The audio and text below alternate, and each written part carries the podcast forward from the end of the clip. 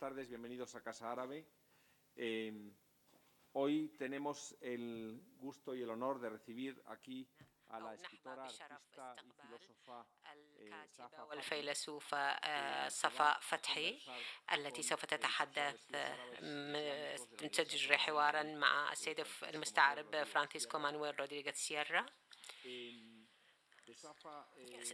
سوف نتحدث عن صفاء حقيقة إن لها صفة عالمية فهي ولدت مع أنها ولدت في جنوب مصر في مجتمع كما ذكرت لي مجتمع تقليدي وأسرة تقليدية كما هو حال أغلب العوائل أو الأسر وذلك عندما كانت صفاء طفلة صغيرة لكنها بعزمها وقوتها استطاعت أن تكسر كثير من الأحكام النمطية المعروفة عن المجتمع المحافظ المصري وقد سافرت في أنحاء كثيرة من العالم وهي عاشت مع عاشت في فرنسا لكنها أيضا متزوجة من اسكتلندي وأيضا هي ممثلة رائعة للعالم المتعولم الآن. ولكي تعرفوا أيضا بأن المجتمعات العربية ليست باستمرار هي مجتمعات تقليدية أو غير منفتحة كما نظن من هنا فحقيقة المجتمع العربي مجتمع فيه المجتمعات العربية فيها كثير من الشخصيات الرحالة والجوابة في العالم وحقيقة هذا ما شهدناه من خلال الشخصيات التي مرت على البيت العربي وصفاء هي واحدة من هذه الشخصيات العربية التي تتمتع بصفة المواطنة الكونية وهي درست في جامعة السوربون وتخصصت في الأدب الإنجليزي أليس كذلك؟ وأرى أيضا أن هي ستتحدث لنا عن نفسها لكن أطروحتها كانت عن برتولت بريخت وهو كما تعرفون كاتب مسرحي ألماني مشهور وأيضا لهذا فصفاء حقيقة كتبت في شتى أنواع الأدب لأنها كتبت الشعر والفن القصصي وكذلك المسرحي وعملت أيضا كأستاذة للفلسفة. نعم. إذا لكي لا أطيل على حضراتكم سوف نستمع إلى المحادثة أو الحوار الذي سيدور بين صفاء فتحي وبين فرانسيسكو مانويل سيرا. وفقط أتقدم بالشكر الجزيل للضيفين ولحضراتكم أيضا لمرافقتنا هذا المساء. شكرا جزيلا سيد المدير مدير البيت العربي. إنها لسعادة غامرة أن أحظى بشرف الحضور هذا المساء معكم وأن تتاح لي فرصة الحوار مع صفاء لكي نتحاور فيما بيننا جميعا. نبدأ الحوار. طيب أنا هناك أطرح سؤال ممكن يكون تافها لكن وبديهيا لكن هو السؤال الذي خطر بالي في الأول كيف لماذا أخترت لما أنت لما هاجرت مصر إلى باريس وهو هذا هو تحويل التغير في حياتك الحاسم. لماذا وكيف اخترت فرنسا أو باريس؟ لأنه أنت كنت تدرسين في الأدب الإنجليزي في في مصر. كم يحتمل أن أن تقرري أن تذهبي إلى إنجلترا مثلا؟ فلماذا هذا الاختيار؟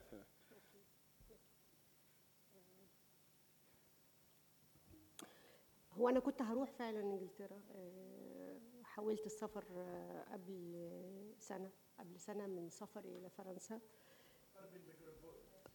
كنت فعلا هروح إنجلترا بس قبل سنة من سفري لفرنسا غيرت الخطط لأسباب عملية بحتة منها إنه كنت أعرف ناس في فرنسا من ناحية هيساعدوني يعني. ومن ناحية تانية الدراسة في فرنسا كانت متاحة. الدراسة في إنجلترا غالية.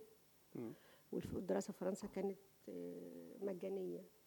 فبالتالي قررت أروح المكان اللي ممكن أدرس فيه وأنا عارفة إن أنا ممكن أدرس مش إن أنا يعني هتحط في موقف إن هو يبقى من المستحيل الدراسة فيه. ماشي؟ الأسباب اللي دفعتني للسفر أنا هقول ثلاث عناصر كده وبعد كده أي حد ممكن يتخيل الباقي. أول عنصر هو أنا كنت ناشطة سياسية في جنوب فرنسا في جنوب المنيا في جنوب مصر المنيا يعني. في المنيا. ناشطة سياسية في اليسار. و... في ظل طبعا نظام بوليسي آه، قمعي آه، صعب جدا اللي هو نظام السادات. وفي صعود الحركات الإسلامية في جنوب مصر في تلك الأثناء. صعود صعود صعود ده من ناحية من ناحية تانية آه، أنا من أسرة من أسرة في البوليس. فأنا والدي كان لواء بوليس. آه. ف والعنصر الثالث هو أنا من أسرة آه، صعيدية بحتة يعني تقليدية تماما. فالثلاث عناصر دول مجتمعين مع بعض. وطبعا أنا آه، نسوية يعني بدافع عن حقوق المرأة وعن حقوقي أنا شخصيا. فكل العناصر دي مجتمعة آه، تدفع آه، بالشخص إلى السفر. يعني ما تسمح ما تسمحلوش بال- بالإقامة في المكان. تس- تدفع به إلى السفر. طيب خلاص. ف وفي باريس يعني ذهبت إلى هناك يعني وقصدت إلى استكمال دراستك هنا في من الأول. آه وهذا الميول إلى يعني درست يعني بحثك آه، في الدكتوراه كانت حول مسرح برتولت بريخت كان هذا يعني قبل ذهابك إلى وهجرتك إلى إلى فرنسا كنت لديك يعني ميول فنية كنت كتبت شيئا قبل آه، كنت أكتب بعض الشعر. مغادرة آه، المغادرة إلى إلى باريس قبل المغادرة إلى باريس كنت أكتب بعض الشعر الشعر. الشعر فقط لا غير وممكن يكون كتبت قصة قصيرة ولا حاجة زي كده يعني كتابات قليلة جدا بس يعني هو أنا أنا حياتي يعني ك- ك- ككاتبة وكبني آدم يعني مكتمل الأركان زي ما بيقولوا. ما حصلتش يعني إلا إلا لما قدرت أتخلص من كم الصراعات اللي أنا كنت عايشة فيها. فالصراعات دي كانت موجودة في بيتي يعني في المنيا في في الجنوب. أول ما ما قدرت أتخلص من من الصراعات ال- ال- الضخمة ال- ال- التي ممكن أن تستهلك البني آدم الشخص أو الإنسان يعني إلى أبعد حد يعني. فتكويني بقى حصل هناك. أنا ما كنتش يعني أنا واخدة لسانس آداب إنجليزي ولأسباب غريبة جدا رغم إن أنا كنت شاطرة يعني طلعوني بمقبول على أساس ان ما يبقاش عندي مستقبل جامعي في مصر آه. بسبب السياسة الأمن الدولة يعني. ولا زلت حتى هذه اللحظة على قوائم أمن الدولة. وفي التسعينيات حاولت أرجع مصر وأدرس في الجامعة واتمنعت من الدراسة بسبب أمن الدولة. يعني حتى الآن لديك حتى هذه اللحظة حتى هذه اللحظة حتى هذه اللحظة حتى آه. هذه اللحظة. فهو في سنه في في, سنة في التسعينيات أنا حاولت آه، أرجع مصر وأشتغل في الجامعة. بعد ما كنت حصلت على الدكتوراه وعملت آه. ابحاث و و- و- وكتبنا وقابلت العميد بتاع كلية آداب جامعة حلوان وكتبنا الإعلان مع بعض إعلان الوظيفة بتاعتي مع بعض. وامن الدولة اعترض ولم أذهب للتدريس في مصر. وحتى هذه اللحظة لا يمكن أن أدرس في جامعة مصرية. طب واهتمامك بالمسرح هنا أين متى بدأ؟ يعني في بدأ لأن أنا دارسه أدب إنجليزي وطبعا شكسبير. يعني آه. يعني بدأ مع شكسبير لأن هو شكسبير كان يعني كان اكتشاف عظيم طبعا. لما ندرسه في السنة الثانية في الكلية. آه، وابتدأنا بهاملت وكانوا بيطلبوا مننا إن إحنا نحفظ عن ظهر قلب آه، المونولوجات بتاعت هاملت فإحنا مش عارفين أصلا نتكلم إنجليزي بس بنحفظ المونولوجات عن ظهر قلب يعني. فقعدنا نحفظ بقى في المونولوجات. لما حفظناها ما حفظتها وبعدين درسنا مش بس بقى شكسبير ودرسنا King Lear ودرسنا جون روميو وجولييت ودرسنا ماكبيث ودرسنا درسنا مجموعة من المسرحيات الإنجليزية لشكسبير المسرحيات الشكسبيرية. ففي حاجة بهرتني في الحكاية إنه يعني إنه إزاي تخلي الناس يبقى في حالة في حالة كلامية وهم مش بيتكلموا في الحقيقة أنت بتكتب أدب بس هم في حالة كلامية كده عمالين يقولوا مونولوجات. ويتبادلوا الحوار وهو ما فيش حوار واحيانا يكلموا نفسهم زي مثلا في شكسبير يعني الم- المونولوج يعني ال soliloquy بتاعهم ده قاعد يبص السما ويكلم نفسه to be or not to be وحاجات وفي نفس الوقت في أدب يعني في قطعة أدبية يعني هو يعني ما شكسبير ما زال هو المرجع الرئيسي بالنسبة لنا للأدب لأي نوع من أنواع الأدب.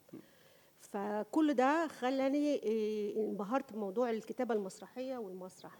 وقضيت جزء من حياتي في الموضوع. يعني مش بس بقى لأن أنا درست لسانس مسرح في جامعة تانية غير السوربون لسانس يعني إخراج وتمثيل ومش عارفة إيه. وعرايس عملت عرايس وبتاع. وبعد كده آه، يعني وأخرجت مسرحيات كتيرة وذهبت لألمانيا الشرقية بسبب المسرحيات وقابلت كاتبين مسرحيين ألمان شرقيين. صح ده ده كان قبل است... الانتهاك من رسالة الدكتوراه عارف؟ قبل الانتهاء آه. في 1987 87 يعني قبيل انهيار ال... قبيل انهيار الحائط الجدار. كيف كيف يعني عشت هذه الفترة هناك يعني؟ مش عارف إذا كان فترة قصيرة في, لا في ألمانيا الشرقية يعني في ألمانيا الشرقية قعدت سنة. ما عنديش تليفون في البيت. وتحت المراقبة طول الوقت لأنه ما كانش ممكن حد يبعت لك مثلا جواب. أه. الجوابات كانت دايما تصادر اكتشفت بعد كده إن إحنا كلنا كنا كانوا حاطيننا في مبنى تبع جامعة هومبولد. فكل الأجانب قاعدين في مبنى واحد وكلهم عليهم تصنت. وعندنا وحدة بوليس في في البتاع ده في الدور الأرضي. يعني بوليس قاعد بيراقبنا يعني. وبس بس أنا تعاملت عادي يعني مع المسائل وكان عندي الحق إن أنا الانتقال من برلين الشرقيه لبرلين الغربية. فكنت أحيانا أذهب في النهار وأرجع. فدي كانت مثلا كنت مثلا ممكن أشتري الجريدة مثلا الجريدة الجريدة اليومية وكان ممنوع دخول الجرايد. فكان ممكن أشتري جريدة لوموند مثلا في برلين الغربية وأشيلها معايا وأبقى خايفه وأنا معدية لا يمسكوني بيها وتبقى يعني قضية يعني. فبس كنا بنعمل كنت بعمل كده وتعرفت في تلك الأثناء في أثناء وجودي في برلين الشرقية على عدد من المعارضين الالمان الشباب. اللي بعد كده بقوا كتاب ومخرجين مسرح وكده يعني. كانوا صغيرين في السن فتعرفت على مجموعة من الشباب وكنا نتعامل مع بعض ونخرج و... وكنا نبعت عشان ناخد مواعيد كنا نبعت تلغرافات. يعني أقول لك مثلا عايزة أقابلك بكرة. طب تعمل إيه؟ تروح تتبعت له تلغراف. تروح بقى التلغراف أو كان زي البيوت زمان ما أعرفش يمكن كان في مصر برضه. كل بيت حاطين و... حاطين زي دفتر صغير كده على الباب. آه. و... واللي يجي يسيب أنا جيت الساعة كذا وعايزين نشوفك مش عارفة كذا أو مثلا رسالة ما. فالناس كانت بتنتقل المكان اللي بتقيم فيه الناس عشان تسيب لهم رسائل أو في الحالات المستعجلة. كنا بنبعت لبعض التلغرافات. آه. بس. وما زلت على الاتصال بتلك الشلة يعني مجموعة من تلك الشلة لا فضلت على اتصال بهم فترات طويلة وخصوصا بعد سقوط حائط جدار برلين. وزرتهم في برلين الغربية كتير من المرات. أعرف أسمائهم بقى عن طريق الصحف وإنترنت وكده. عارف يعني إن هم عملوا كذا أو أصدروا كذا أو أخرجوا كذا كده يعني. فبعرف أخبارهم عن هذا الطريق يعني. لكن لكن لا سبل الاتصال اتقطعت بيهم لسبب لا أعلمه. بس المحبة في القلب يعني عارف المحبة مش محتاجة حضور. المحبة في القلب لأنه فعلا أنا حسيت بالوضع الألماني الشرقي وحسيت يعني إيه تبقى ممنوع من السفر. وأنا نفسي كنت ممنوعة من السفر في وقت من الأوقات في حياتي يعني. فإنك تبقى ممنوع من السفر وتبقى مثلا قاعد مقيم في مدينة أنت شايف بالظبط بالظبط المبنى المقابل ليك في برلين الغربية وتبقى فيك الاستحالة مع وجود المسافة القصيرة. دي يعني البارادوكس ده يعني المفارقة الغريبة جدا. إنه إزاي يبقى من الاستحالة إن أنت تتحرك من المكان ده للمكان ده وهو على بعد 10 متر. طيب.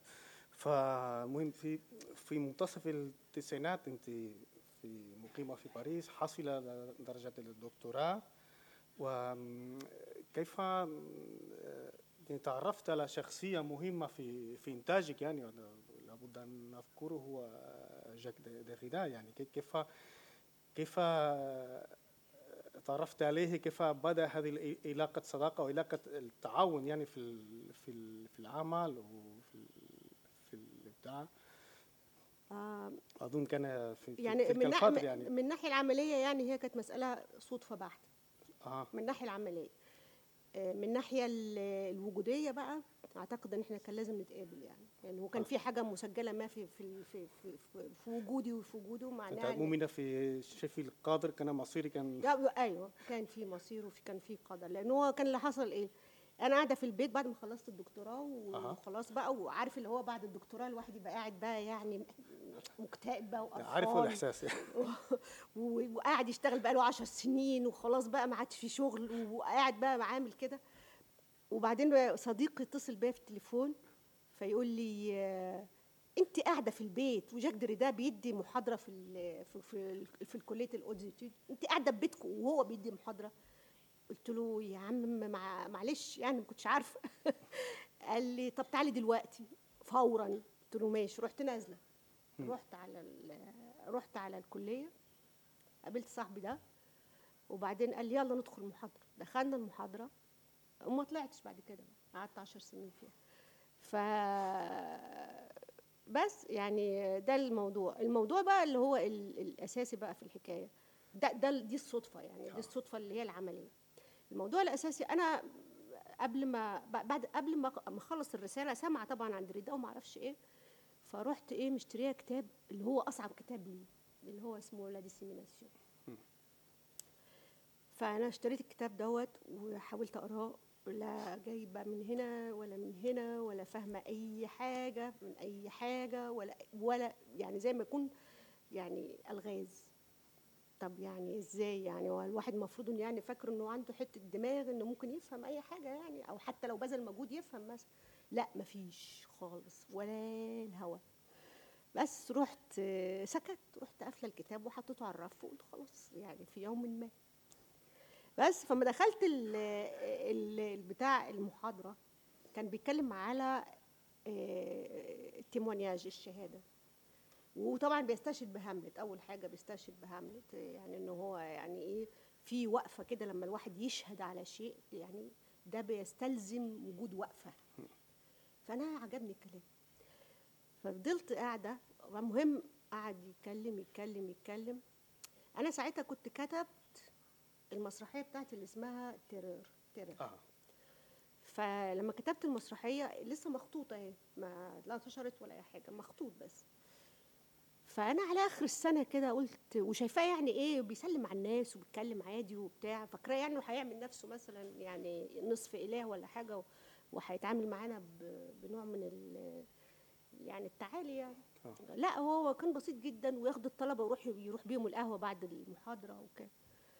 فقلت طب ما أديله النص ده يعني يعني هيحصل إيه؟ ما ممكن يعني هموت يعني. لا أديله النص وخلاص مش هيحصل حاجة. رحت قبل ما على آخر المحاضرة كده على آخر قبل ما تنتهي المحاضرات يعني في مايو كده وكان بيروح ست أسابيع جامعة إيرفاين في كاليفورنيا في, في الوقت ده تقريبا. رحت واخدة البتاع ده شوية الورق بتوعي دول ورحت قلت له لو سمحت خد دول عايز تقراهم تقراهم مش عايز تقراهم ارميهم في الزبالة. وأنا مش هقول لك أصلا أنت قريتهم ولا ما قريتهمش. فاللي انت عايز تعمله اعمله. ارميهم اقراهم اعملهم. اللي انت عايز تعمله اعمله. فبص لي كانت مين؟ قلت له أنا مين؟ قلت له أنا أنا صفاء. ده صفاء ومن مصر. قال لي طيب أهلا وسهلا وبتاع وتشرفنا ومش عارفة إيه هقراه وهديك خبر وبتاع. قلت له ماشي. الأسبوع اللي وراه هو كان كان خجول. فالأسبوع اللي وراه بصيت لقيته إيه؟ قعد يبص لي كده بعد المحاضرة يبص لي على أساس إن أنا أروح أتكلم معاه يعني. بس أنا طبعا مش هتكلم معاه. فيبص لي كده يبص لي كده. وفي الآخر رحت ما عملتش حاجة. جه بعد راح سافر الرحلة بتاعته السنويه لجامعة إيرفاين ورجع. وبعد ما رجع كلمني بقى. قال لي أنا عمال أبص لك عشان تكلميني؟ قلت له ما أنا يعني مش هينفع إن أنا تبص لي وأنا أتكلم يعني المفروض أنت تكلمني. قال لي قريتها وعجبتني جدا وما أعرفش إيه اعمل إيه؟ قلت قال لي هكتب لك جواب قلت ماشي. وعلى أساسه يعني المسرحية مشي حالها بعد كده يعني ما اتنشرتش في ساعتها اتنشرت بعدين. بس بس هو وده كان لقاء. بعدها بشوية أنا كنت عملت فيلم عن ماكسيم رودنسون وكنت لسه بخلص فيه. فقلت طالما عملت فيلم عن ماكسيم رودنسون يبقى أعمل فيلم عن جاك دريدا كلمت المنتجين بتوعي قلت لهم أنا عايزه أعمل فيلم عنه. قال لي قالوا لي ماشي وبتاع. فرحت له في الأول قال لي إيه هو ده؟ فيلم إيه وبتاع إيه؟ وأنا ماليش دعوة بالأفلام وحاجات زي كده. بعد كده راح شوية بشوية قال لي طب تعالي زوريني في المكتب نتكلم. فروحت في المكتب. فقعد بقى هو ما يتكلمش خالص. فأنا أتكلم وهو ما اتكلمش فضلت أتكلم أتكلم أتكلم. وبعدين طيب ماشي وبتاع. أعمل إيه؟ قلت له اكتب لي جواب عشان يعني تديني حق إن أنا. قال لي في فيلم أمريكي بيتعمل. قلت له ماشي هو في أمريكا إحنا هنا. بعد كده يعني شوية بشوية بقى ابتديت بعدها بشوية يمكن بعدها بكام شهر برضو قال لي تعالي زوريني في المكتب فرحت زرته في المكتب. يفضل قاعد برضو ما يتكلمش وبعدين اتكلم أتكلم. قال لي طيب قلت له أنا عايزه أشوف البيت عندك وكده. قال لي تعالي الغدي. قلت له فين؟ إيه؟ قال لي تعالي الغدي يوم الأحد الجاي. فسكت مكسوفة مش عارفة أقول له أيوه ولا لأ ولا أي حاجة. وقال لي آه، هتيجي تتغدي ولا لأ؟ عايز تتغدي ولا لأ؟ قلت له هتغدى ماشي. قال لي تعالي قلت له فين العنوان؟ قال لي تعملي كذا كذا كذا. المهم رحت وشفت بيته وشفت مراته وشفت ولاده وشفت عينت المكان ومش عارفة إيه. وشوية بشوية ابتديت اكتب السيناريو. بس المسألة خدت وقت طويل ومش بس خدت وقت طويل وكان في صعوبة شديدة جدا إن أنت تخلي حد شخص زي ده إيه، يتعاون معاك في موضوع هو يخصه بس وفي نفس الوقت هو كان حاسس إن هو ملوش أي علاقة بموضوع الصورة ولا الفيلم ولا هو أصلا حد كمان من الفلاسفة اللي كانوا مانعين التصوير. يعني صورته ما اتنشرتش في السبعينات ولا الثمانينات يعني إلا متأخر خالص في التسعينات. يعني قعد سنين طويلة مانع أصلا إن حد ياخد له صورة. وهو موضوع هذا الفيلم الذي الذي صورت مع مع دريدا هذا هذا الفيلم حوله. آه في الآخر بقى صورته في في آه، في يعني ابتديت اصور فيه سنة 99 لكن الموضوع كان الموضوع كان هو كان هو بورتريه هو يعني صورة ليه صورة عارف زي ما تقول فلسفية يعني لمواضيع فلسفية هو أوكي يعني ده يعني تعاونك مع مع دريدا ليس فقط هذا هذا هذا الفيلم وإنما يعني كتبته ما هو يعني كتبا أو مقالات مع بعض يعني. كتير بقى بعد كده لأن هو بعد كده آه، طبعا عجبه الفيلم جدا فكتبنا الكتاب آه، اللي هو الكتاب اللي طلبه هو كان طلبوا مننا نكتب الكتاب يعني. فكتبنا الكتاب وبعد كده وبعد كده بقت يعني يعني بقت في علاقة صداقة كان بيجي عندنا البيت هو ومراته وأنا كنت دايما بروح عندهم. بعد كده ابتديت احب هو يأرشف الخطابات الشخصية بتاعته. فاشتغلت في أرشفة الخطابات وبعد كده بقيت أصوره في كل المحاضرات آه، عندي فيديوهات. وبعدين كتبت كذا نص آه، منهم النص المسرحية التانية اسمها أوردالي هو اللي قدم لها. وهو كتير كان يعرض عليا يقول لي أنا عايزة أترجم الشعر بتاعك وكده. بس يعني مش ترجمة من العربي لا هو في حد بيعمل اللي هو الترجمة الحرفية دي وهو بيعيد الصياغة يعني. فهو عمل ده مع مع النص ده اللي هو اسمه نوع ما. وإلى جانب هذا هذا العمل مع بعض الصداقة والعمل المشترك يعني إيه، إلى أي مدى هو فلسفته أو مذهبه يعني أثر على إنتاجك الفني؟ من كل النواحي صراحة يعني مش مش عارفة يعني صعب عارف اللي هو اللي هو واصل لدرجات من العمق إنه صعب جدا إن الواحد يقول في أي منطقة بالظبط يعني. لكن هو طبعا في منطقة الكتابة الفلسفية لأن أنا عشان أعمل الفيلم آه، اعتبرت إنه آه، من الواجب عليا يعني إن أنا أقرأ كل أعماله. ف فطبعا قريت أعماله قعدت سنتين أقرأ أعماله يعني. وبعدين آه، بعد كده فابتديت أشتاق يعني أصبح من يعني أبقى من الناس القريبين قوي من فكره اللي هم بيطلب منهم إن هم يعلقوا عنه عليه أو يكتبوا عنه وهكذا يعني. وبعدين ساهمت في مجموعة أعمال عديدة حصلت قبل ما يموت يعني. آه، كتابات يعني كتابات جماعية عنه. آه، وحاجات كده يعني. فأصبح جزء أساسي من نشاطي الفكري. آه، هو هو موضوع التفكير. كنت ترجمت له كتاب اللي هو كتاب 11 سبتمبر برضو إلى العربية يعني. وهكذا. أنا طرحت هذا السؤال إنه قرأت من ناقد يعني من نقاد الذي كتب عنك يعني إنه في بعض مثلا في اسم يسعى في زجاجة مثلا إنه ويذكر إنه ممكن نلامس تأثير آه، دريدا ومذهب مذهب تكفيف البناء آه، تقريبا في أي حرف أو بيت من من كتاباتك. فلهذا طرحت هذا السؤال يعني لأي حد. هو هو بص يعني ما هو الحاجات دي أصل الواحد ما بيبقاش عارفها شخصيا. عارف يعني بيبقى صعب إن الواحد يعرفها. بس هو طبعا التأثير واضح يعني. عارف.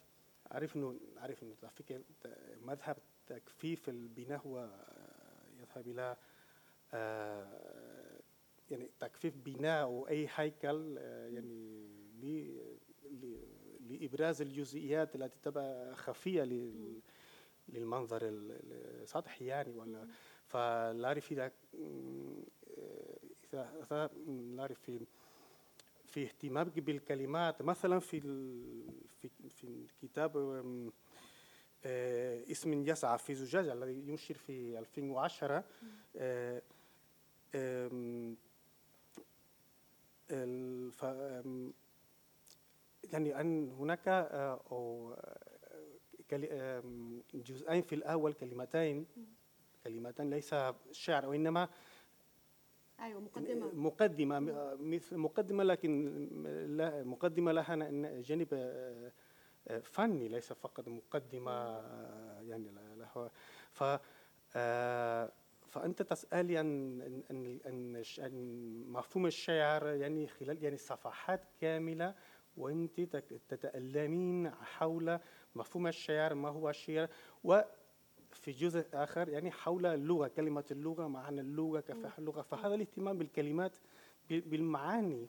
إيه؟ وكيف آه نعالب المعاني كيف نبرز يعني آه جوانب ممكن تكون خفية ولا لا. أنا لا أعرف إذا كان النقاد أو الناقد هذا يعني يعني لا يقصد هذا هذا الاهتمام بال بال بالصبغ الخفية كما أقول يعني. لا لا مظبوط هو مظبوط. أنا يعني ما ما ما, ما, ما ما انتبهتش إلى إلى يعني إنه أصول الكلمات ونسيج الكلمة وحتى شكلها وهي مكتوبة كده. آه، تقريبا الانتباه دوت يعني جه أو وصل وصل لاهتمامي.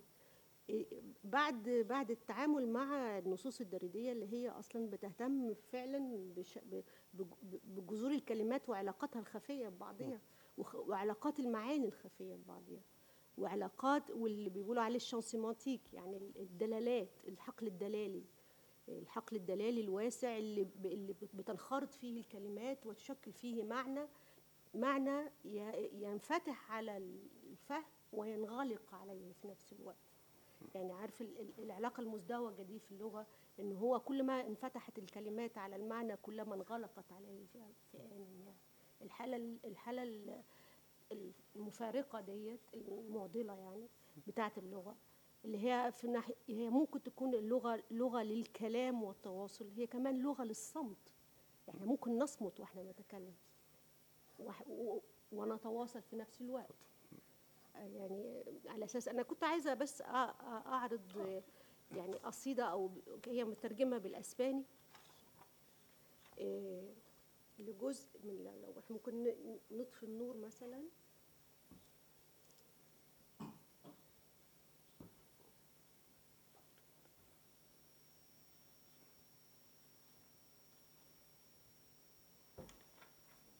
كتدليل يعني على نوع التعاون اللي حصل حتى اللحظة الأخيرة وده فيلم اتعمل أنا عملته يعني آه تقريبا آه يعني هو دريدا شافه قبل ما يموت بأربع أيام.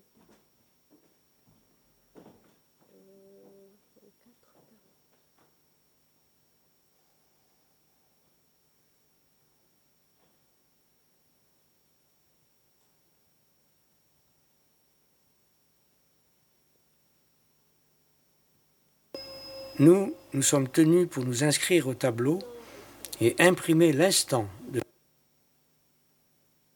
veille sur le second verso.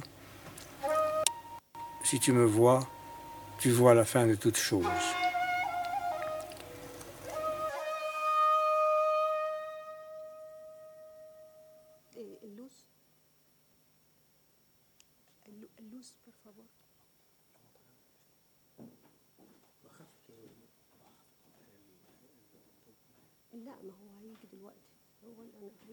انا عايزه نور الطفل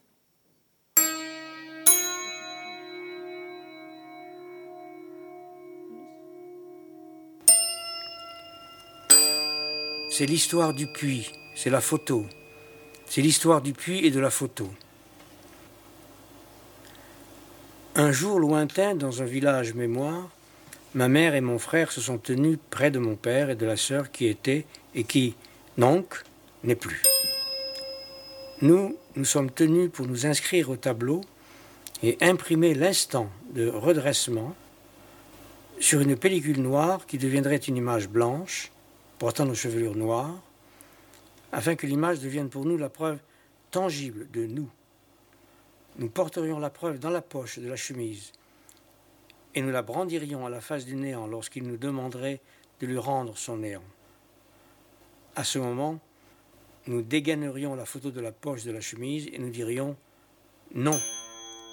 Et la photo n'est pas née parce que le négatif est mort lui aussi dans le grand coffre aux images de l'univers.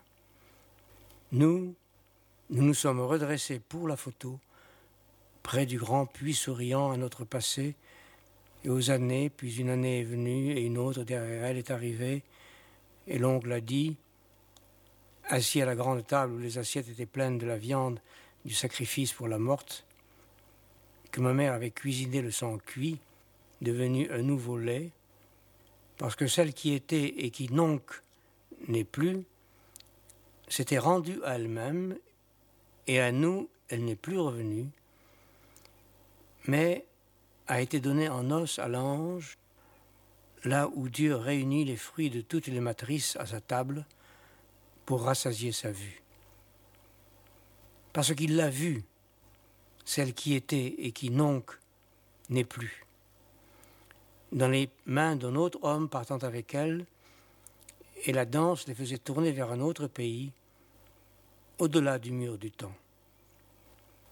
Alors, nous avons tous su que l'image qui était et qui donc n'est plus l'unique photo d'elle, et que son visage est parti à jamais, qu'il est parti à la lune, et que le puits continue de s'emplir d'eau, et la photo est la photo, celle qui est imprimée sur le tissu, celle qui restera après qu'on ait grimpé à l'échelle de bois vers le ciel, et des puits sont venus, et des puits s'en sont allés, et les rêves sont venus, et les cauchemars sont advenus, et les pieds ont trébuché sur les petits débris de pierre qui côtoyaient en leur silence un puits retiré en son eau profonde, et un cauchemar est advenu au sommeil, et celle qui donc est et qui n'était plus dormait alors en son maintenant, et oubliait qu'elle était ancienne, et voyait l'événement de ces événements, et elle se vit dans le puits cherchant l'eau qui était du lait cuit, et elle vit qu'elle était entrée dans l'obscurité avec son cou, et il y avait le seau, car elle cherchait de l'eau, et la corde était un cordon ombilical qui la reliait à sa mère, et l'album de photos apparut alors la lumière, et tirait la corde, pendant qu'elle riait d'un rire qui venait du ventre, et l'ombilic noué à la corde qui liait son alliance se secouait, mais l'eau était une mère, un père, elle était une sœur qui était et qui donc n'est plus. Alors elle s'est défaite et elle est tombée en bas, dans le ventre, et la mère veille sur sa nuit. Le mur est allé vers sa hauteur, et les images se sont de l'apparaître retirées vers le terre, dans le négatif silencieux, et la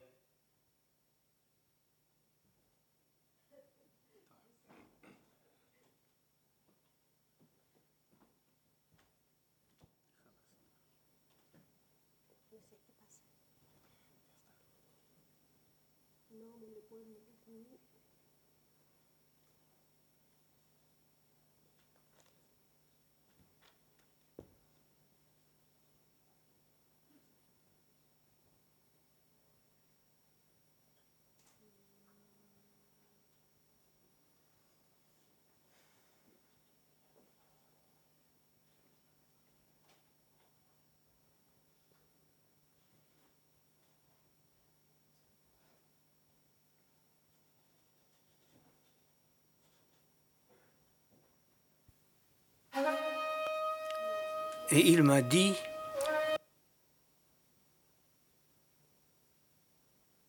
l'acide qui a effacé la lueur est devenu un liquide gluant d'oubli.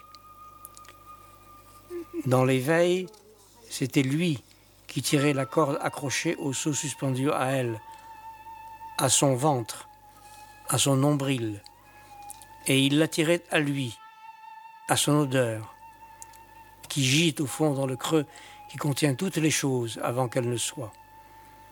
Et le voilà, c'est lui, qu'il a l'âge de son secret. C'est lui qui l'a sculptée, afin de la rendre à son visage à elle. Puis une seconde avant que commence le commencement, il s'est levé. Pendant qu'elle était encore une graine, et juste avant qu'elle devienne la fille de sa mère, et juste avant que tu ne sois celui qui m'a enfanté, et que tu me sois devenu, au lieu de la mère, mère. C'est ainsi que je nomme le sein du Père. La mère demeure dans une mémoire d'avant la mémoire.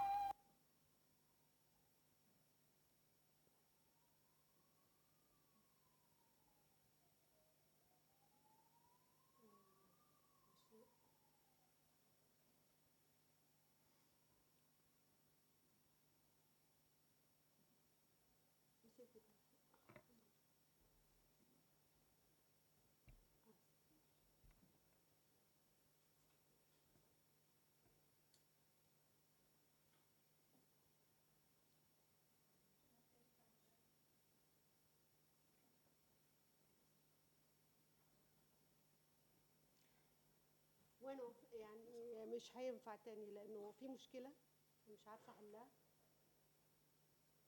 غيرنا أصلا الكمبيوتر فالكمبيوتر دوت مش تمام.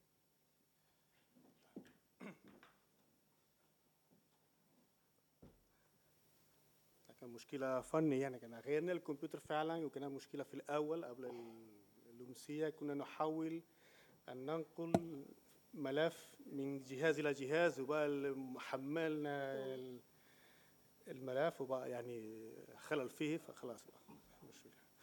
طيب. أين وقينا؟ ما كان نموذج للتعاون الأخير. أها. بين شخص متواضع وشخص تشاك دريدا اللي هو ده صوته يعني اللي بيقول القصايد ودي قصيدة من مجموعة. هو صوته هو صوته هو. آه صوته آه, آه. صوته.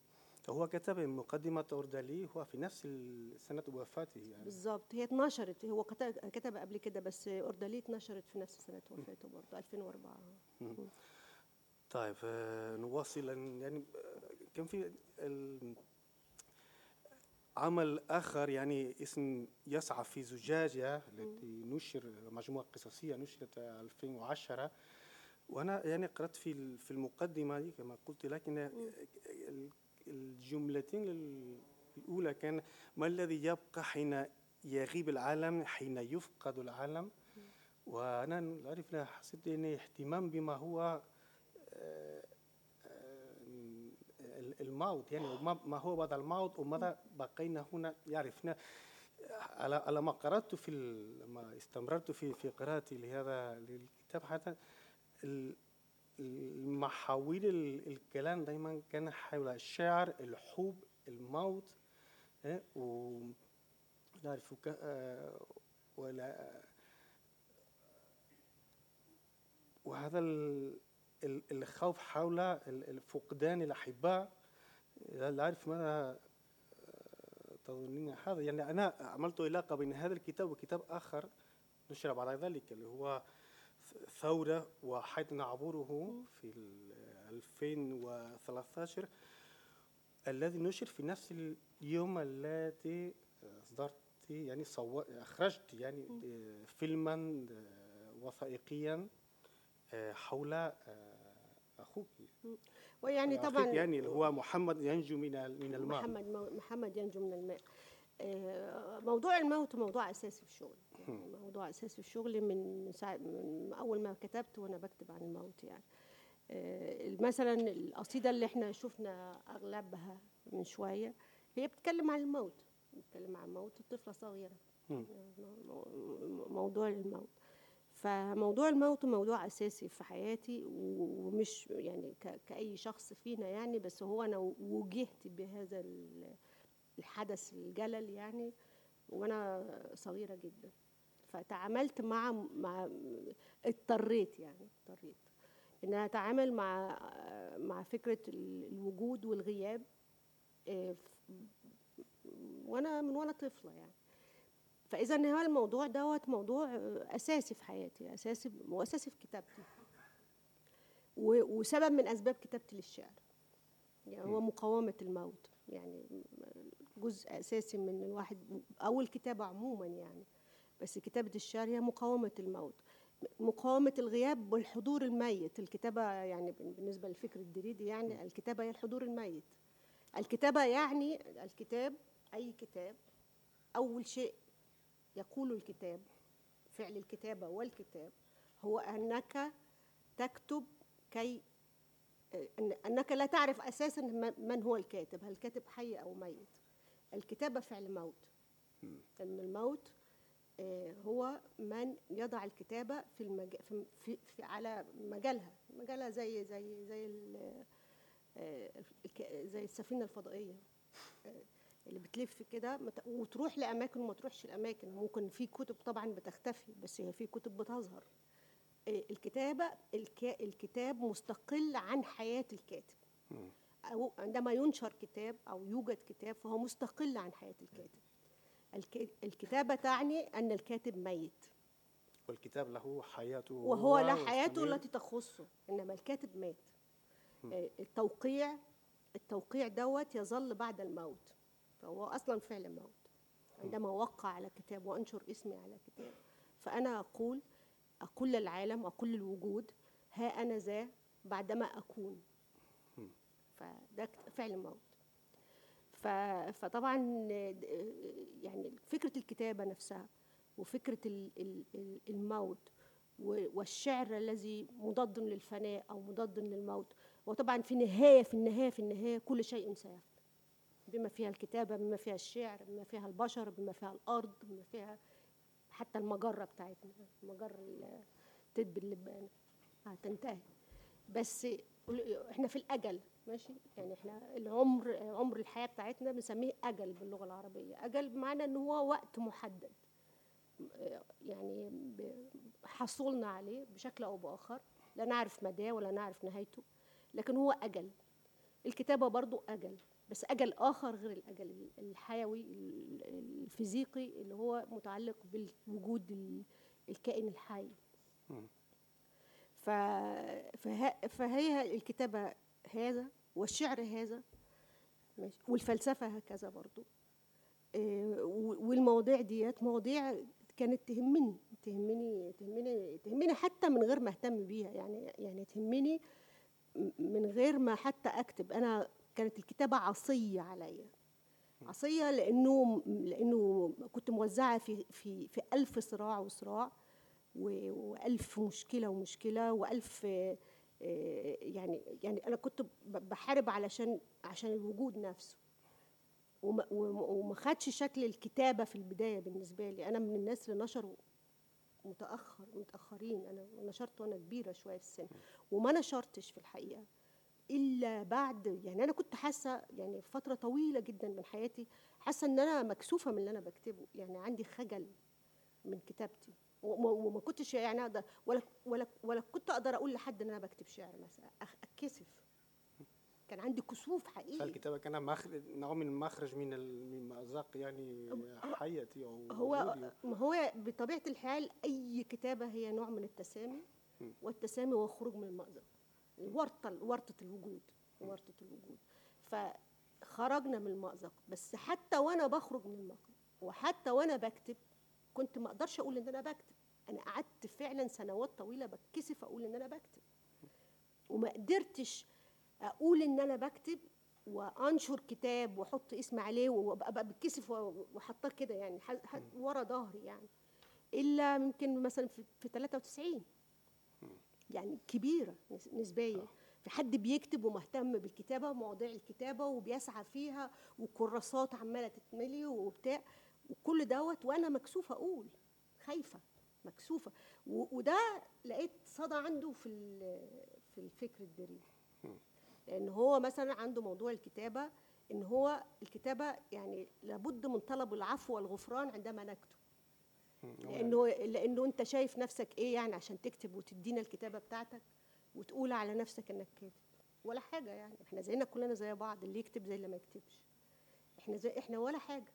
فأنت إيه إيه اللي مخليك يعني تعرض نفسك كده وتقول إن أنا بكتب؟ إيه يعني؟ طب ما كلنا لازم تعتذر. يعني أول حاجة بتعملها إنك تعتذر إنك بتكتب. أنا كتبت بس بعتذر إن أنا أكتب. وعندي نفس الإحساس لما تكتبي بالعربي وبالفرنساوي وبالإنجليزي أو وتحسي بأنه اختلاف يعني في هذا الإحساس يعني الاحتضاري يعني في عند الكتابة يعني لا هو الكتابة يعني الكتابة باللغة برضو يعني الكتابة في لغة دايما تكون في لغة ففي داخل لغة معينة يعني. فالكتابة في داخل اللغة العربية مختلفة بالنسبة لي عن داخل اللغة الإنجليزية داخل عن داخل اللغة الفرنسية. اللغة الفرنسية أحس إن الكتابة تحمل طابع الحياة اليومية. اللغة العربية أنا منفصلة عن الحياة اليومية في العالم العربي وعن منفصل عن الحياة اليومية في مصر يعني. ولا أعيش اللغة العربية باعتبارها اللغة لغة اليومي لغة اليومية. وفي نفس الوقت آه، هي لغة اللاوعي. في نفس الوقت هي اللغة اللي تكون فيها اللاوعي. فاللاوعي عندي صارم. فبتطلع لغتي صارمة كده اللغة العربية صارمة. طيب المهم وفي الوقت الراحل يعني الآن يعني ما هو في أي عمل أنت منشغلة فيه؟ يعني هذه الأيام تكتبي شيئا أو؟ آه, آه بكتب بكتب نص نثري آه طويل وكنت بحلم إن أنا أكتبه من سنين طويلة. وبعدين آه خدت الخطوة وطبعا هي أسبانيا بتديني طاقة جميلة كده. فجيت هنا وبقالي ثلاث أشهر آه، وتقريبا خلصت الكتاب. يعني أنا كنت بدأت فيه شوية السنة اللي فاتت برضه في إسبانيا جيت شهر ونص وبعدين توقفت وبعدين رجعت تاني ومن ساعتها بقى وأنا بشتغل عليه يعني حاسة إن أنا عندي حالة حالة من الجنون يعني إن أنا عايشة في عوالم داخل البيت واحيانا ما أخرجش مثلا لمدة كذا يوم ورا بعض وأنا بكتب فاحس إن أنا قاعدة في عالم ملوش علاقة بالشارع أطلع في الشارع أقول آه ده إحنا في إسبانيا أشوف بقى المحلات والناس والقهاوي وكده فأندهش. وكيف هي هذه العلاقة بإسبانيا؟ يعني كيف تحس نفسك هنا يعني إنه ممكن لا يعرفون الجمهور انه إنه صفاء تتكلم إسباني جيد جدا يعني. لا جيد جدا. لا لا. لا لا لا. بغلط غلطات فظيعه لا. يعني بتعلم إسباني بحب اللغة دي فبتعلم. بروح المدرسة جاي جاي طالب نجيب بروح المدرسة مرتين في الأسبوع وأعمل الواجب. واقعد احفظ في الافعال وتصريف الافعال والماضي وانواع الماضي اللي في الاسباني اللي هم صعبين جدا ومش عارفة إيه والكونديشنال والحاجات دي كلها. فبقعد ادرس بقى في البيت يعني عادي. آه، بحب اللغة الاسبانية وبحب بحب الحالة الاسبانية بحب الحالة الاسبانية. بحب الحالة الاسبانية أنا بعتبره إنه بلد مختلف قوي في أوروبا. أنا أعرف أوروبا تقريبا كويس ممكن أقول كده. عشت في ألمانيا وعشت في فرنسا وأعرف إنجلترا كويس. بحكم دراستي بحكم زواجي. زوجي اسكتلندي فاعرف كويس جدا إنجلترا إنجلترا واسكتلندا. لكن أنا شايفة إن أسبانيا حالة خاصة والحالة الخاصة دي أنا بحبها. بحب بحب حالة الشارع بحب حالة الناس بحب الناس هنا. آه، بشوف إن الناس بحب تاريخ أسبانيا. تاريخ أسبانيا بعتبره يعني آه، حاجة متميزة جدا في أوروبا. يعني وليه علاقة برضو بالأدب الأسباني والأدب المكتوب باللغة الأسبانية. فيعني لا الحالة الأسبانية حالة حالة مهمة بالنسبة لي. وأعز أصدقائي اسبان طب نغير الموضوع وأعز أصدقائي مصريين عايشين في أسبانيا زي أحمد يمان طيب نغير الموضوع بعض الشيء يعني لابد أن أسألك يعني هذه الأيام آه، رأيك في موقف بعض التحولات الأخيرة في في بلدك يعني في في مصر الفترة الأخيرة وكيف كيف تنظرين إلى إلى هذا؟ يعني من باريس وعارف لا أعرف إذا كنت يعني آه، تزورين أو ترجعين إلى إلى مصر باستمرار ال أو أنا بروح مصر كتير أه. يعني يعني هو اللي حصل سنة 2011 إن أنا بالصدفة بالصدفة وطبعا ما فيش صدف في الحياة يعني دي مسائل تانية. بس هو بالصدفه يعني بالناحيه العملية بالصدفه اتوجدت في القاهرة يوم 27 يناير وكنت في الشارع في المظاهرات بتاعة 28 يناير اللي دخلت التحرير في القصر العيني في وسط ضرب الرصاص الحي والدبابات. ففي 28 يناير واحتليت مع الناس اللي احتلوا ميدان التحرير. يعني أنا ما كنتش محتلية قوي يعني أنا كنت بصور كنت بعمل كنت بصور صورت كتير. آه، وكان في دار نشر اسمها ميرت بتنشر لأحمد يماني. آه، كانت بتستقبل الناس اللي زي حالاتي يعني الكتاب والفنانين والناس وأي حد كان عايز يروح يروح. فكنا بنقيم هناك يعني نروح مثلا ناكل سندوتش جبنة آه، ننام على الأرض كده يعني.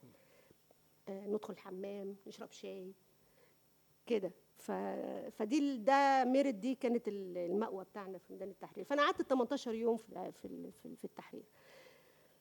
و... وتابعت الأحداث اللي حصلت بعد كده لحد نقول لحد ما ما وصل السيسي للحكم.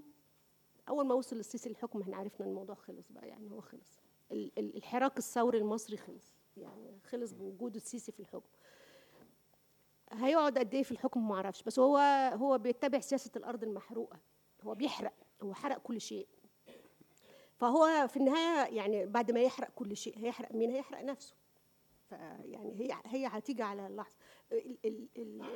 الديكتاتورية ملهاش مستقبل. هي ملهاش مستقبل. بس هي في اللحظة الراهنه موجودة وهتفضل موجودة لفترة لا أعلم يعني لا أقدر ما أقدرش أقدرها يعني. هتفضل موجودة وهتحرق هتحرق وهتقتل ناس في السكة. بس هو في النهاية مش يعني ده ده ده فعلا عقيدة يعني. أنا متأكدة تماما إنه إنه مش الكلام ده لن يدوم يعني لن يدوم يعني. طبيعة الحياة كده يعني. وكيف تفسرين أنا أظن أنا طرحت هذا السؤال معك يعني مرة قبل ذلك يعني كيف كيف يمكن أنا أستطيع أن أفهم جيدا كيف أو العديد من المفكرين المصريين الذين كانوا رافضين مبارك رافضين الذي عانوا من حكم حتى جمال عبد الناصر هكذا. من من من الكبار المفكرين الآن أصبحوا آه، مؤيدين للسيسي لا آه، ممكن نذكر يعني أسماء مثل صلاح إبراهيم مثلا. إنه أنا أنا من من خارج الموضوع أحيانا لا لا ممكن أفهم لكن لا ولا من داخل الموضوع هنفهم إحنا برضو يعني إحنا لا من داخل ولا من خارجه تفهم. اللي حصل ان هو إحنا عندنا مشكلتين. مشكلة إن هو الدولة القومية المصرية قامت على أكتاف العسكر. فأي علاقة بالقومية وبفكرة القومية والدفاع عن البلد والدفاع عن آه، أرض الوطن كلمة الوطن دي ما أعرفش تترجم إزاي أصلا. آه، كل الحاجات ديت لها علاقة بالعسكر لأن هم يعني الجيش هو اللي قام بعملية الاستقلال المصري. فهيفضل في علاقة كده وجدانية موجودة ما بين الكاتب القومجي وما بين ما يمثله ما تمثله القومية العربية والقومية المصرية اللي هي تحديدا الجيوش الجيوش. أنا لكن أنا أقصد يعني كتاب يعني كانوا آه، يرفضون يعني مبارك ومبارك يعني نظام هو, هو حصل ثورة بالنسبة اللي هي المؤسسة العسكرية اللي ما زالت حاكمة ف ما أنا عايزة ما أنا هوصل لك للشق الثاني الشق الثاني الاخوان المسلمين آه. الشق الثاني الإسلاميين. طبعا في عداوة يعني عداوة ودم يعني دم.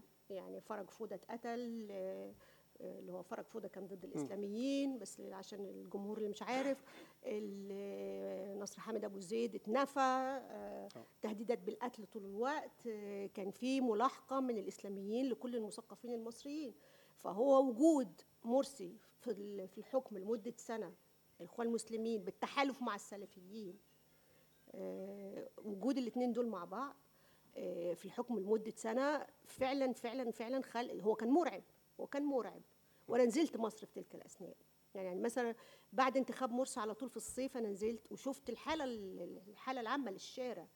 الشارع كان فعلا في حالة أسلمة كبرى للشارع المصري. وبعد كده حصل حصل طبعا الاحتجاجات اللي حصلت على الإعلان الدستوري اللي عمله مرسي وبعد كده طبعا المظاهرات اللي عملناها كلها في الاتحادية والخ الخ فكان في طبعا حكم الإخوان المسلمين مرسي نفسه ما كانش بيحكم كان بنحكم من مكتب مكتب الإرشاد اللي هو بديع. فكان في كان في حالة حالة سيولة كده في الشارع المصري وما كانوش هيمشوا برضه بالانتخابات. يعني عارفة اللي هو ما جم بالانتخابات ما كانوش هيمشوا بالانتخابات. نفس الكلام. فاذا إحنا ما كنا إحنا إحنا وصلنا من حاله للتجريف في الواقع السياسي المصري إنه ما عادش كانش في بديل مدني بسبب الحكم العسكري. 60 سنة حكم عسكري إذا كان جمال عبد الناصر إذا كان السادات إذا كان مبارك كان في تجريف وكانت القوى الوحيدة المسلوحة لها بالتواجد هم الإخوان المسلمين والإسلاميين عموما. فطبعا المثقفين المصريين كانوا مرعوبين من الإسلاميين مرعوبين ألف مرة من الإسلاميين أكتر ما كانوا مرعوبين من العسكر. يعني دي المسألة الأساسية وإحنا كلنا يعني أنا كواحدة من الناس حضرت يعني عشت حضو عشت التواجد الإسلامي أول ما ابتدى يشتد عوده يعني في الجامعة في جامعة المنيا. مرعب مرعب مرعب مرعب مرعب. انت إحنا وصلنا للحظات إحنا ما كناش نكلم زميل في, في الكلية. ما تقدرش تكلم زميلك. يجي لك واحد بتاع اخوان ويقول لك أنا هضربك. وممنوع. ويفرض عليك ويفرض عليك هتلبس إيه؟ لو ما عجبوش لبسك خليك تغيره. وهكذا. وكنا في الجامعة.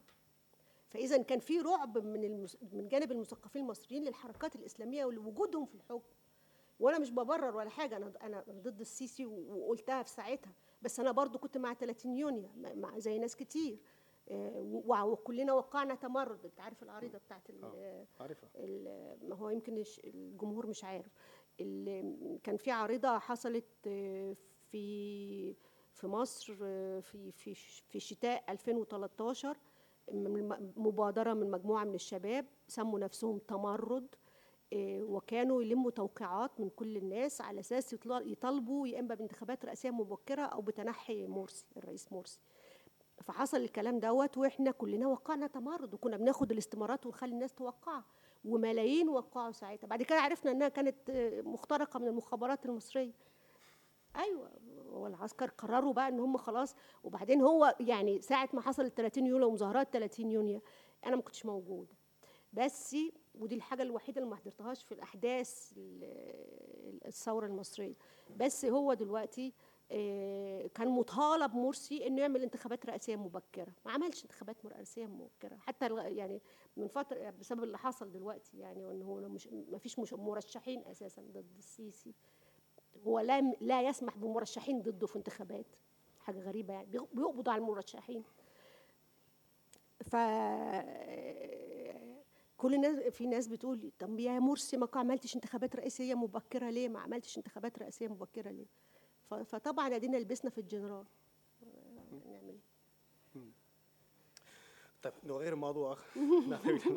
ناضي هذا الموضوع.